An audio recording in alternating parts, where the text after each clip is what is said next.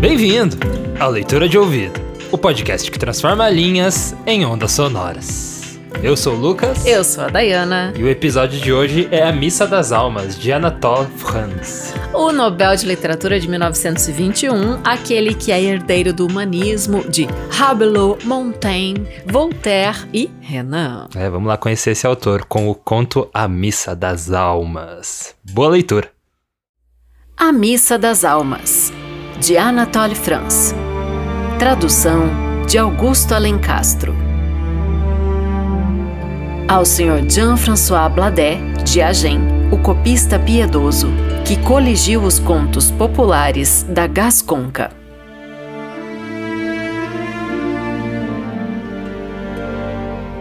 Eis o que o sacristão da igreja de Santa Eulália, em Novel Dumont, me contou debaixo da parreira do cavalo branco, numa bela noite de verão, bebendo uma garrafa de vinho velho à saúde de um morto muito conveniente que ele, naquele dia mesmo, enterrara com honras, sob um lençol cravejado de belas lágrimas de prata. Meu falecido pai, coitado, é o sacristão que fala, era em vida coveiro. Tinha bom gênio, sem dúvida, um efeito de sua profissão, pois a gente observa que as pessoas que trabalham nos cemitérios são de humor jovial a morte não os assusta nada, nunca pensam nela. Este que lhe fala, cavalheiro, entra num cemitério à noite tão tranquilamente quanto debaixo do caramanchão do cavalo branco. E se por acaso encontro uma alma do outro mundo, não me perturbo de jeito nenhum, por considerar que ela pode muito bem vir tratar das suas coisas, assim como trato das minhas. Conheço os hábitos dos mortos e suas características. Sobre esse assunto, Sei de coisas que os próprios padres não sabem. E se contasse tudo o que vi, o senhor ficaria espantado. Mas nem todas as verdades se deve dizer, e meu pai, mesmo gostando de contar histórias, não revelou a vigésima parte do que sabia. Em compensação, repetia com frequência os mesmos relatos e narrou mais cem vezes, pelo que sei, a aventura de Catherine Fontaine. Catherine Fontaine era uma solteirona que recordava ter visto quando menino. Eu não ficava nada espantado se ainda houvesse na região até três velhotes que se lembrassem de ter ouvido falar nela, pois era bem conhecida e de boa reputação, ainda que pobre. Morava na esquina da Rua das Freiras, na torrezinha que o senhor ainda pode ver, pertencente a um velho palácio que dá para o Jardim das Ursulinas. Há sobre essa torrezinha figuras e inscrições meio apagadas. O finado cura de Santa Eulália, Sir Levasseur, assegurava que está dito em latim que o amor é mais forte que a morte. Entendido, acrescentava como amor divino. Catherine Fontaine vivia só nessa pequenina habitação. Era rendeira. O senhor sabe que as rendas feitas em nossas terras já foram muito renomadas? Dela não se conheciam nem parentes nem amigos. Dizia-se que aos 18 anos amara o jovem cavalheiro de Aumont-Cléry, de quem fora secretamente noiva. Mas as pessoas de bem não queriam acreditar em nada disso e diziam ser uma história que fora imaginada por Catherine ter mais ar de dama que de trabalhadora. Por guardar sob os cabelos brancos os restos de uma grande beleza, por ter um ar triste e por se ver no seu dedo um anel desses, sobre os quais o ourives colocou duas mãozinhas unidas, que se tinha o costume nos tempos antigos de dar um ao outro nos noivados. O Senhor já vai saber o que era. Catherine Fontaine vivia santamente, frequentava as igrejas e toda manhã, chovesse ou fizesse sol, ia assistir à missa das seis horas na Santa Eulália. Ora, uma noite de dezembro, enquanto estava deitada em seu quartinho, foi acordada pelo som dos sinos.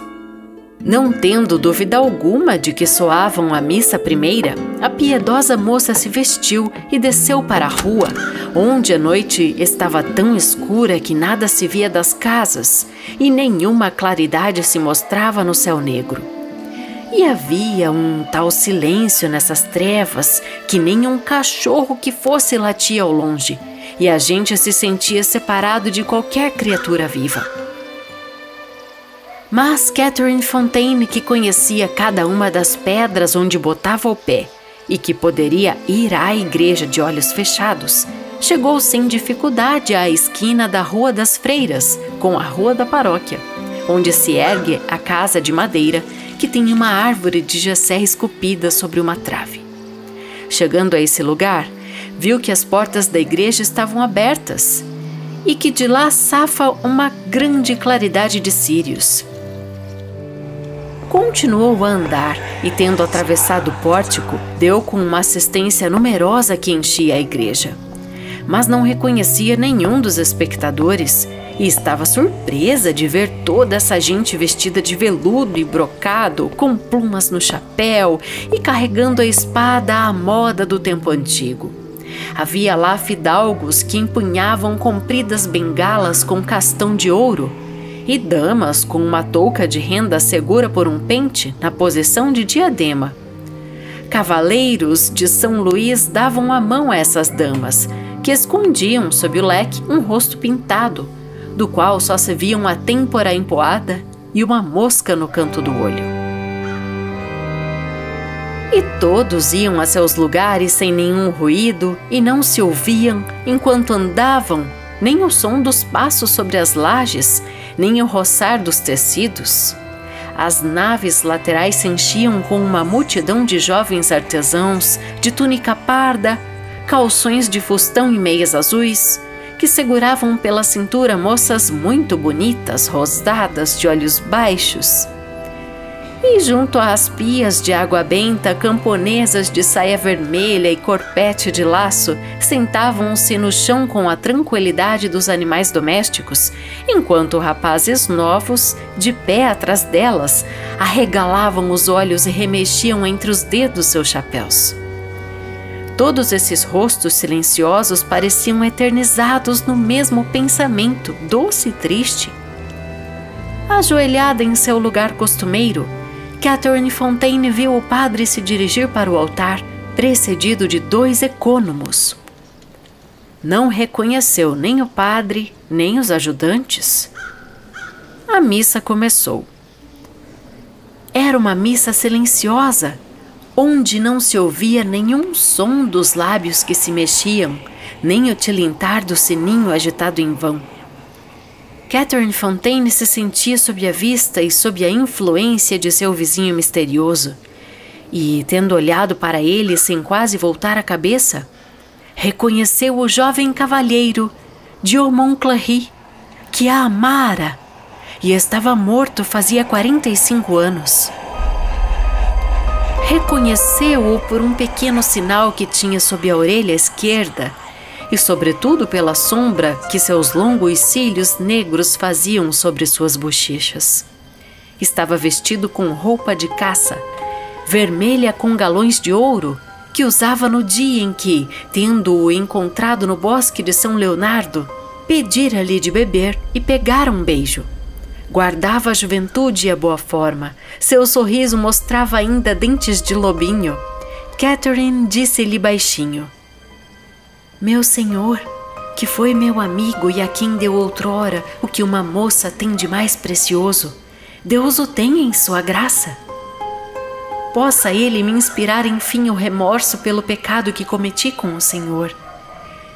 Pois a verdade é que, de cabelos brancos e perto da morte, não me arrependo ainda de tê-lo amado. Mas, amigo falecido, meu belo senhor, diga-me quem são essas pessoas à moda de antigamente que assistem aqui a essa missa silenciosa? O cavaleiro de Montclair respondeu numa voz mais fraca do que um sopro, porém mais clara do que o cristal. Catherine, esses homens e essas mulheres são almas do purgatório que ofenderam Deus, pecando como nós por amor às criaturas, mas nem por isso afastadas de Deus. Pois seu pecado foi como o nosso, sem malícia. Enquanto separados do que amavam sobre a terra, se purificam no fogo lustral do purgatório, sofrem as dores da ausência E esse sofrimento é para eles o mais cruel. São tão infelizes que um anjo do céu se apiedou de sua aflição amorosa. Com a permissão de Deus, reúne todo ano durante uma hora noturna os enamorados na sua igreja paroquial, onde lhes é permitido assistir à missa das almas segurando as mãos. Essa é a verdade. Se me é dado vê-la aqui antes da sua morte, Catherine, é uma coisa que só acontece com a permissão de Deus.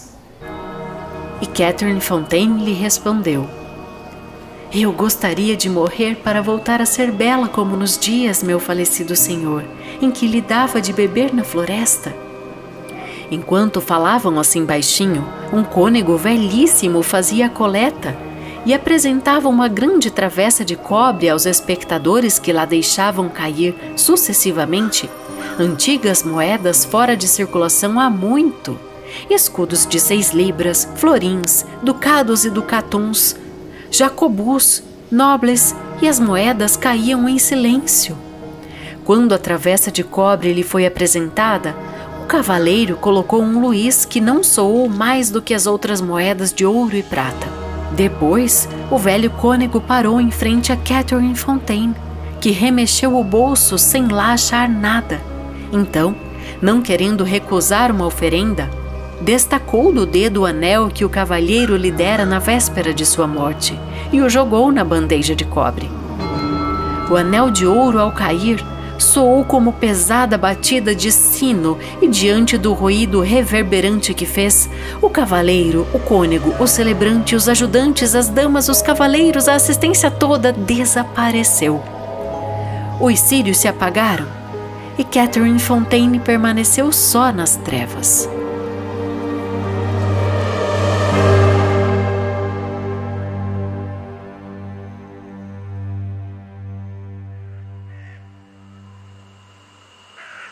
Tendo acabado desse modo o relato, o sacristão bebeu um grande gole de vinho, ficou por um momento sonhador e depois retomou nesses termos contei-lhe essa história tal qual meu pai me contou várias vezes e acredito ser ela verídica, pois está de acordo com tudo o que observei dos usos e costumes dos defuntos. Convivo com os mortos desde minha infância e sei que sua praxe é voltar a seus amores. Assim é que os mortos avarentos erram à noite perto dos tesouros que esconderam em vida, fazem guarda em torno do seu ouro mas os cuidados que tomam longe de servi-los acabam prejudicando-os, e não é raro descobrir dinheiro enfiado na terra, cavando-se o lugar assombrado por um fantasma. Também os maridos defuntos vêm a atormentar à noite suas mulheres, casadas em segundas núpcias, e eu poderia nomear vários que mortos cuidaram mais das esposas do que o fizeram vivos. Esses são reprováveis, pois, de justiça, os defuntos não deveriam de modo algum bancar os ciumentos, mas relata o Senhor o que observei. Com o que se precisa tomar cuidado ao desposar uma viúva. Aliás, a história que lhe contei foi comprovada da maneira seguinte. De manhã, após essa noite extraordinária, Catherine Fontaine foi encontrada morta em seu quarto. E o guarda suíço de Santa Eulália achou na travessa de cobre que servia às coletas um anel de ouro com duas mãos unidas. Aliás, não sou homem de contar histórias das quais se ria. Que tal pedirmos outra garrafa de vinho?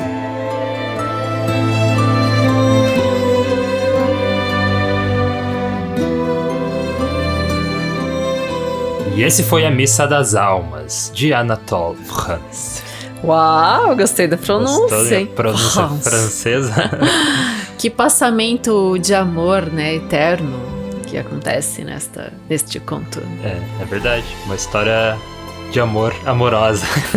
não, é para ser uma história de fantasma, né? Uma história. Não, não é tão, meio... né? Porque tem gente que considera esse conto, ah, um conto. Eu até encontrei assim.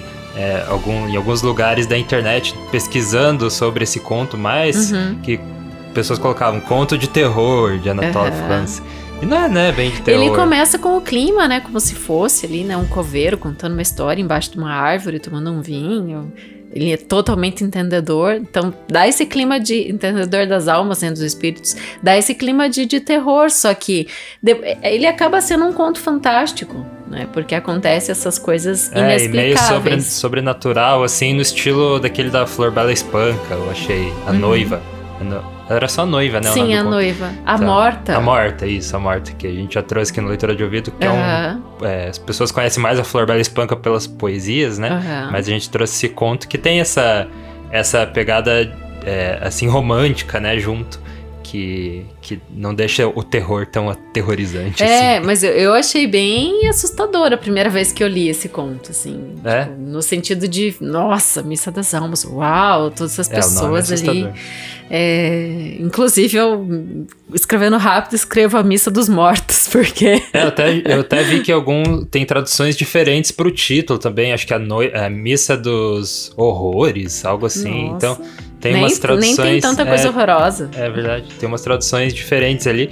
E ele é um conto bem sucinto, né? Ele vai. Não, não tem palavra jogada fora. Não, uhum. Eu gostei muito da ambientação do começo, assim, Sim. do jeito que descreve. Começa ali. e termina com esse contador de histórias ali. É, né? isso. Eu gostei muito dessa parte de ambientação, porque ele começa o conto você acabou de ouvir ali o comecinho, ele, ele inicia assim com uma frase bem sucinta que resume todo o lugar que ele tá, mas as palavras são muito bem escolhidas, assim. Daí, tipo, não uhum. precisou mais ficar, ah, porque eles estavam em tal lugar e tal. Só falou uma frase ali, você, ah, entende é. onde que eles estão. Então, é... E na quebra do final também, né? Ah, mas eu não sou homem de contar história divertida, lorota, me dá outra garrafa de vinho. É, isso aí. Muito, muito bacana. É, eu também, também gostei bastante, principalmente dessas partes onde a gente tem as descrições dessas pessoas de vidas passadas, né? A roupa, né? Esse figurino todo, esse, é. essa caracterização desses personagens que vão nessa missa, uhum. que então é autorizada, né, por Deus a pedido de um anjo para que esses amores que estavam no purgatório, essas pessoas do purgatório que não tiveram esse amor né, em vida, como foi o caso da Catherine, que eu aqui, quando você ouvir Sim. Catherine, eu fiz todo é. o conto com os nomes Não. em francês e fiz o dela a, em pronúncia tava, inglesa. tava enchendo o saco aqui pra gente trocar tudo de volta. Imagina, tem zilhões de vezes, né? Catherine Fontaine seria Catherine Fontaine, né? É, Mas tudo bem, Catherine, me perdoe aí. No, no, francês a gente é. faz com R. Aham, exatamente. É, mas é, é, uma prova também que essa, tipo, a cultura americana, a gente vê um Catherine, Nossa, a gente já entra na mente é, né? Uma Catarina não, justo eu que estudo francês todo dia, né? Gente, foi uma... não sei como eu fiz isso, mas não, tudo bem. Tem, de repente por causa do nome, Catherine, que a gente é, ouve até bastante em inglês. Né? Pode ver que o Cavaleiro de Montclair, né? Tipo, é tudo bem tudo, certinho. Tudo Só a Catherine que mas, ficou. É, Quem sabe ela era uma inglesa e caiu na história, eu que interpretei. É, eu acho que é isso. Então... Esquece, não, não tem correção nenhuma, tava Eu certo. achei interessante porque é, conta que essa moça, que então já está de cabelos brancos, né, era uma devoradora de missa, né? Então todos os dias às seis da manhã ela ia na missa. E daí tem essa característica, daí fica ligado para você que é leitor e gosta também de escrever, né? Gosta de analisar filmes, livros, etc é, sempre quando você vai, um elemento vai fazer é, sentido na história, você tem que inserir esse elemento antes, né? E esse elemento desse conto é o anel, né, com as mãozinhas unidas. Uhum. Então, fala no começo. do nada depois. É, né? exatamente. Então, fala no começo que ela usa um anel de mãozinhas unidas. Daí depois conta que era desse amor, né, desse cavaleiro de Homon Blanc, ali, Montclair, aliás, que ela se apaixonou e depois a pegada do conto é esse lance do anel, né? Que é a única Isso. coisa que faz barulho quando é, ela então, joga na. Então fica aí dica para escritores. Vamos deixar a dica aí. Se você quer inserir um elemento, mesmo que ele seja um elemento surpresa no final, ele tem que ser de certa forma apresentado antes, né? Para não ficar aquela coisa, pô, mas de onde saiu isso aí? Uhum. Então, aí para escritores iniciando, tenho em mente isso. Exatamente. e muito legal, achei bem divertido. E é o nosso episódio 99, por isso então vou falar das de quem, o, agora entrando né, na biografia do Antoine France, de quem ele era contemporâneo. Ele era contemporâneo de Henry James, que eu já tô de olho em contos do Henry James, com o autor de A Volta do Parafuso, uhum. pra gente. Aí sim vai ser de horror, aí sim vai é, ser. A Volta do Parafuso é um dos. É, é, muita gente considera ser o início do, do horror, né? Não é? A Volta do Parafuso. Que início da, da ficção científica, não é isso? Ficção científica ficção científica não. foi antes, né? É, Mas eu vejo que muita gente segura esse, esse livro como um dos precursores, eu acho que é do horror mesmo. Sim, é, inclusive eu já fiz um vídeo sobre ele no meu YouTube, vai lá ver. Sai do nosso depois e vai lá ver. É, então, a Volta é... Parafuso é, é, é, bem aterrorizante, tem essa, esse, isso aí de, de, também ele começar contando uma história, né? Então tem uhum. as pessoas em voz da fogueira, uhum. e daí a história vai acontecendo. É muito legal. Disso. Esse Mas, sim é uma história enfim, de fantasma. Outros contemporâneos, o Emile Zola, que ele foi um grande é, caminhou para e passo, assim, com Emile Zola em, em, algumas defesas, que eu já vou falar quais ali, sociais, da França mesmo. E o Machado de Assis e o Essa de Queiroz nasceram ali em anos bem próximos ao nascimento do Anatole France, então é legal a gente situar, né? Que... Era essa época, né? Aham, uhum, era essa época. Ele nasceu em 16 de abril de 1844, nasceu em Paris. E ele morreu em 12 de outubro de 1924, uhum. também na França. Nasceu era, e morreu na França. Era intelectual, né? Ele era filho de um, de um livreiro, o pai dele era dono de uma livraria, né? Era dono da Librairie de France. eu fiquei brincando falando isso antes. Vários R's. Estava com a língua travada. É. Não, mas é. E, e, foi aí que ele tirou o sobrenome, porque o sobrenome dele era François. Então é Jacques Anatole François Tribot, que era o sobrenome da mãe, do uhum. pai e da mãe, né? François e Tribot. Só que uhum. daí ele usou, como o pai dele falava Librairie de France, Librairie de France, ele falou: ah, você é Anatole France. Que daí ficou legal, né? Essa, soou melhor, né? Acho que um nome artístico assim, que é. também tem tudo a ver com a história da família. E ele foi um leitor muito fugaz, né? Desde muito cedo. Então, o pai dele, né? Como era esse livreiro, tinha as oportunidades, mas ele também publicou cedo, se a gente for ver. Ó, ele nasceu em 1844, em 68 ele publicou um primeiro livro. Uhum. Adolescente, é. né? Daí depois em 73 os Poemas Dourados, né, saiu um livro de poemas dele. E depois foi indo, ele trabalhou muito escrevendo para jornais uhum. críticas de, de jornais, mas o que foi um grande, assim, acho que um fator decisivo na vida dele foi o fato de ter sido bibliotecário do Senado francês. Ah. Né? E ele foi por muitos anos, de 1876 a 1890, então a gente tem aí 14 anos desse trabalho como bibliotecário, com certeza devorou inúmeras obras nesse período. Sim, então alguém que estava dentro do mundo da literatura desde o berço, né? E alguém que decidiu escrever desde cedo, né? Isso uhum. também é muito legal, mas não não, não é uma escrita. Esse conto, apesar dele ser assim, essa. Te leva mesmo para um outro universo, não tem necessariamente crítica social nesse texto, né? Ele, ele é um texto de entretenimento, de fruição, mas o autor em si trabalhou bastante em defesas de algumas causas também, que é interessante uhum. a gente falar que esse contexto, quando ele era adulto ali, né, jovem adulto, escritor crítico, é, o governo da França, em termos políticos, estava extremamente turbulento, assim, tipo, cinco governos diferentes num curto espaço de tempo. Uhum. Sabe, em dois, três anos, três pessoas diferentes passaram pelo poder.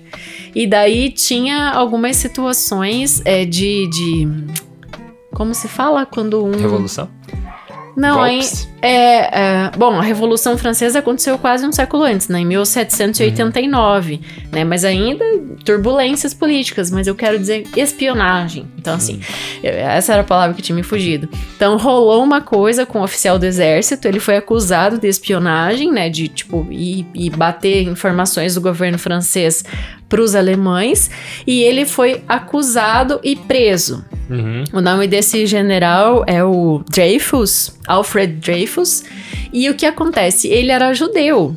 E o. Ele, o general? O general. Ou... E o Anatole France foi um dos caras que colocou seu nome a serviço da defesa desse cara. Que assim, a gente precisa acusar alguém que é, bateu lá a questão da espionagem para os alemães. Então vamos acusar esse cara que ele tem o perfil perfeito para a gente acusar. É. E esse general do exército ele foi mandado para a Ilha do Diabo na Guiana Francesa, foi tipo exilado, ficou muito tempo fora, sofreu horrores assim, foi uma comoção nacional bem grande.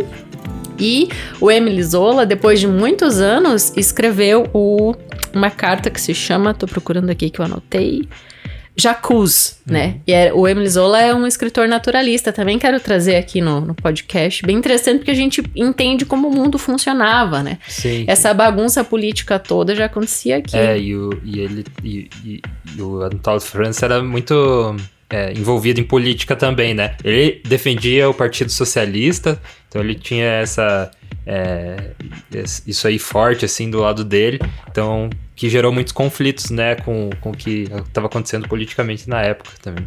É, então e essa o George Orwell, né, eu vi que uhum. ele era um dos que é, um dos que defendiam o o, o Anatole France também. Então, ah, legal. Acho que eles eram contemporâneos também, não é? A gente tem uma linha de pensadores, né? E, e tudo isso reflete no que a gente vive hoje. Uhum. Um, essa questão, o, termo em si que, o, que esse general do exército sofria e, consequentemente, respinga nesses é, autores que estão defendendo é o antissemitismo, que é ter aversão a judeu, né? Uhum. A gente tem vários séries até, né, é, filmes, livros que tratam dessa questão em relação aos judeus. Eu acho muito importante a gente trazer isso para o debate aqui, né? Colocar na mesa uhum. e ver que pessoas, pensadores, né, grandes leitores como Anatole France estavam ali nessa defesa, né, ao lado dos judeus. Uhum. Uh, enfim, foi um grande romancista e contista, né? Uma vasta obra. A produção literária dele foi bem grande, ali de 1876 a 1890.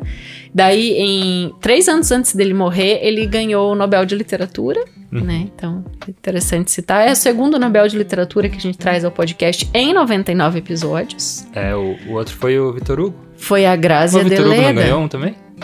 Não? Não. Nossa, então tô maluco. Então ele merece. Não, não. que eu saiba. bom, bom, talvez deu tilt na pesquisa aqui, vamos ver. Eu não lembro. Qualquer coisa a gente traz nos próximos episódios. e é interessante falar que ele teve uma obra póstuma bem contundente também. E foi 25 volumes entre 1925 e 35. Ali em 10 anos saiu 25 volumes, né? Ele morreu em 24, então a gente teve ali bastante publicação depois, até em função dessas publicações em, em jornais, né? Ele é, tinha uma coluna chamada uh, Temps, é, que depois virou Vie Littéraire, uhum. né? Que foi tipo como se fosse Vida Literária, né? Que, que foi o nome dessa publicação, que saiu em quatro volumes também. É, o, ele era conhecido como o francês das letras. É. Então, bem, um cara bem intelectual. É muito legal. Eu tenho uma curiosidade aí sobre ele. Eu sempre trago curiosidades, né? Porque eu hum. sou mais burro. Ah, que isso! e mais burro não, né? que é, bobeira agora que você falou. Eu gosto da, das coisas é, das curiosidadezinhas. Uhum. Mas enfim, quando ele morreu, muitos, é, pou, pouco se sabia é, no campo neurológico da ciência. Então uhum. eles estavam. É, até hoje, né? A gente sabe muito. A gente sabe pouco sobre o nosso próprio cérebro uhum. e cada vez os cientistas estão aprendendo mais sobre o cérebro, né? Descobrindo coisa nova, assim. E daí naquela época era menos ainda, né? E daí Imagina. quando ele morreu, era muito comum eles pesarem o cérebro de grandes pensadores. Uau! É, então a pessoa morria e na autópsia eles faz... pesavam o cérebro pra. Eu não sei se hoje. Provavelmente devem, devem pesar, né? Mas é por, por outros motivos. Mas, enfim, eles pesavam o cérebro pra. É, tinha aquela, aquela crença de que um cérebro maior tinha mais inteligência. Hum. Então, o do Anatole France foi um dos que, assim, foi, foi fazendo a ciência olhar, tipo, de uma forma que isso não pode ser verdade. Uhum. Porque o cérebro dele pesava muito menos Tamanho do que... Tamanho não é documento. É, pesava menos do que um cérebro normal. Então ah. era... É, tinha até essa curiosidade deles pesarem e viram e falaram, ah, acho que a gente não tá indo pelo caminho certo aqui. Nossa, e hoje é comprovado que tamanho de cérebro não, não influencia nada na inteligência, o que é ruim, porque eu tenho uma cabeça grande, então eu sempre pensei, ah, eu tenho, eu tenho um cabeção, eu sou mais inteligente. então, assim, ah, Mas o termo cabeçudo é usado para quem é, é burro é. mesmo, é parado ali naquela é, ideia também, e não troca de ideia. Mas é. aí cabeçudo é uma coisa, né? E cabeção é, é outra. Sim.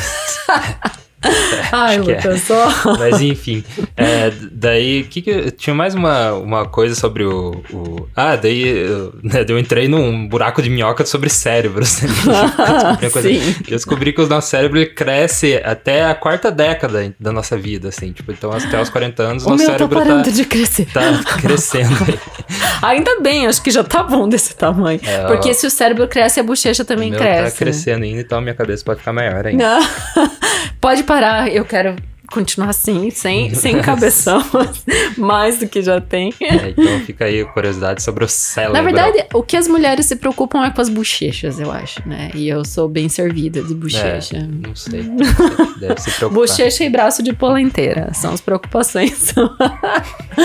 Mas sabe o que não precisa te preocupar? Você pode ficar de boinha e entrar na nossa lista de produtores executivos. Nossa, nossa transição. É, isso aí. vamos, vamos, vamos, lá com essa transição, então. É, você ia falar sobre os nossos apoiadores, né, do Leitura de Ouvido. Então... Eu tô muito feliz que a gente chega no episódio 99 com uma lista bem bonita, assim, de, de nomes é, de pessoas que a gente nunca ouviu falar e que estão com a gente e a gente ouviu falar a partir disso. É, isso é muito legal. parece que são conhecidos, é, né? parece que são íntimos, uhum. né? E também pessoas já conhecidas, queridas ali de redes sociais que estão nos apoiando e isso também reforça o nosso trabalho, né? A gente tem essa felicidade de ter esse apoio, tanto pelo Pix, Uhum. que se faz pelo? Pela chave leitura de ouvido@gmail.com. Então, se você quiser nos apoiar lá é, uma única vez, assim, ou tipo programar depósitos, né, é, mensais, você pode fazer pela chave Pix leitura de ouvido gmail.com ou você entra lá no nosso financiamento coletivo que a gente tem rolando aí faz, faz um ano Contínuo, vai ser em abril um ano. É, a gente tá, tá rolando quase um ano aí já o nosso financiamento coletivo, que é lá no apoia.se barra leitura de ouvido. Daí é, e algumas você... pessoas têm é, feito a conta, assim, ah, eu quero apoiar com 10 por mês ou com 15 por mês, vou passar um Pix de 180 de uma vez e vai ficar 15 por mês é, no então ano. fica aí Sabe? É, a forma como você quer contribuir. Gente, né, está oferecendo várias formas. Como é o caso da Isabel, que acabou de entrar na lista, e ela fez isso que eu acabei de falar. É, Isabel, você quer vamos falar desde o começo, então daí Vamos você também vai entrar nos nossos produtores executivos aqui, nos nossos créditos finais é, que são eles. Adalberto Machado Santos. Adriana Mairink, da editora Infinita Lisboa. Anderson Luiz Fernandes. Bruno Guedes, com o Grupo Dan. Cristiane Bastos Cota. Cláudia Lube. Daniela Caroline de Camargo Veríssimo. Isabel Araújo Alves. Jaqueline Conte. Kênia Garcia Bento Torquato. Lilian Renert. Marcelos Machado. Maria Lúcia Rick Bardi. Raimundo Gabino dos Santos. Rosângela Marquese. Sérgio Ares Rico da Luz. Silvia Schmidt. E Zenilda Ribeiro. Obrigado aí, apoiadores do Leitora de Ouvido.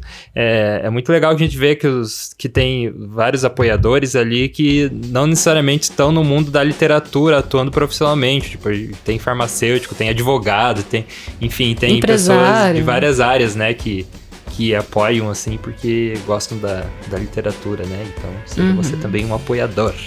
Um apoiador e não deixe de fazer suas avaliações no nosso podcast ah, se verdade, você gosta no, no... de ouvir pelos streamings, né? Isso, Por... no Spotify. Além, antes dava de você fazer avaliação sempre na Apple Podcasts, né? Mas agora no Spotify você também pode dar lá cinco estrelinhas. Então você vai ali no nosso perfil no Spotify e tem ali a avaliar. Você dar suas estrelinhas. É, isso é muito contribui. importante, ó. Só uma informação para você. Na semana passada a gente tava em vigésimo nos charts da Apple Podcast em podcast de de arte. De arte. Então a gente fica muito feliz, né? Naquela semana, esses números oscilam, né? Toda semana. É, conforme vão lançando outros podcasts e conforme o nosso vai é, também lançando seus episódios, assim, vai fazendo um, um, um é, balanço. Um balanço, né? Então a gente cai algumas posições, às vezes sobe várias posições. Então, semana passada a gente estava em vigésima, então pensa em todos os podcasts de arte que tem no Brasil, a gente estava entre os 20 mais. E é legal que a gente é classificado tanto em podcast de artes quanto de books, né? Porque. E é muito legal porque o de artes eu acho que ele diz mais respeito ao que a gente faz, né? Muito mais que um, um simples livro. E livro não é um objeto simples, né? É, o que a gente perde pros de livro é, tipo, ah, tem gente que vai lá e narra o, os livros do Harry Potter inteiros. Daí a pessoa vai lá e ouve o Harry Potter de graça, né? Então esses geralmente que estão em primeiro lugar. Mas a gente, né, visa um dia conseguir passar e estar lá em primeiro, porque a gente busca né, trazer não só é, literatura e, e, cultura, mas também entretenimento. É verdade, a Por literatura a com todo esse trato, né? Algumas besteiras de vez em quando. não, e esse trato cinematográfico é único aqui no Leitura de Ouvido. E outra coisa que eu esqueci mas é importante. em algum momento eu falarei. Semana que vem, então. semana que vem eu falo que a gente vai abrir fevereiro com o centenário da Semana de Arte Moderna, então aguarde o texto é, que virá. Semana que vem, episódio 100 do Leitura de Ouvido. Com o centenário da Semana de Arte Moderna. É isso aí. A gente te vê então na próxima leitura.